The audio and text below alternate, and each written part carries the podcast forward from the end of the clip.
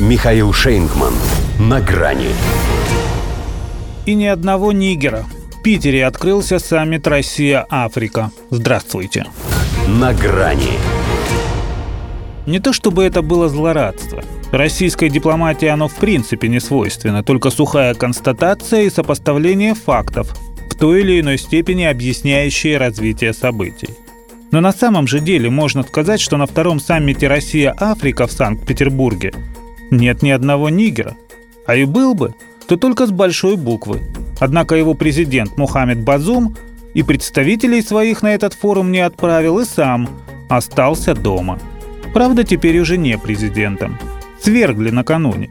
А к утру четверга мятежники и границы закрыли, и работу всех учреждений приостановили, и комендантский час – по периметру объявили. Так-то здесь это в порядке вещей. В одной из беднейших стран, которая даже по африканским меркам еще и с природно-климатическими условиями не повезло, более 80% территории расположено в пустыне Сахара, всегда есть место переворотом. Это место президентский дворец. По их числу в исторической ретроспективе они едва ли не чемпионы мира – Поводом для нынешнего путча, как говорят, стало решение Базума уволить командующего президентской гвардией Чиани. Вот войско и взбунтовалось. А занимался бы делом, вместо того, чтобы собачиться с вооруженными людьми, глядишь, сейчас бы наслаждался видами Северной Пальмиры и готовился бы принять участие в отдельной секции по совместным проектам в области мирного атома. С его-то пятыми в мире залежами урана – да и про российскую альтернативу, как оказалось, бесполезной для Африки черноморской инициативе, ему полезно было бы послушать, чтобы у его подданных было что кушать. Но теперь о них позаботится кто-то другой. Впрочем, не стоит подсказывать западным СМИ причинно-следственную конспирологию, сами справятся.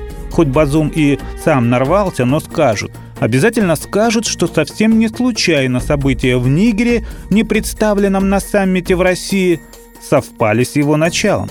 И плевать, что, следуя этой логике, своих постов должны были лишиться лидеры еще четырех государств Черного континента. Да, на этот раз к нам приехали 49 делегаций, а не все 54, как в октябре 2019 в Сочи. И не каждую возглавляет первое лицо. Ну так и ситуация нынче в мире иная. Не просто гамлетовская быть или не быть, а еще и с кем быть. Вот в чем вопрос. Хотя перед Базумом он не стоял. Считался французским ставленником. С американцами дружбу водил. Поэтому его от поездки в Россию отговаривать не пришлось. Остальным же Запад выкручивал руки и ставил подножки. Его бы воля еще и кнутом бы приложился, чтобы совсем как старые добрые колониальные времена. Но Африка уже не та. Требует деликатности, уважения и равноправия. И все это в Питере в полном ассортименте. И не только это, но еще и продуктовая корзина, которой Россия готова делиться в том числе и бескорыстно. И даже президент Нигера с его прозападностью здесь бы не потерялся. Дома, как оказалось, это сделать гораздо проще. До свидания. На грани с Михаилом Шейнгманом.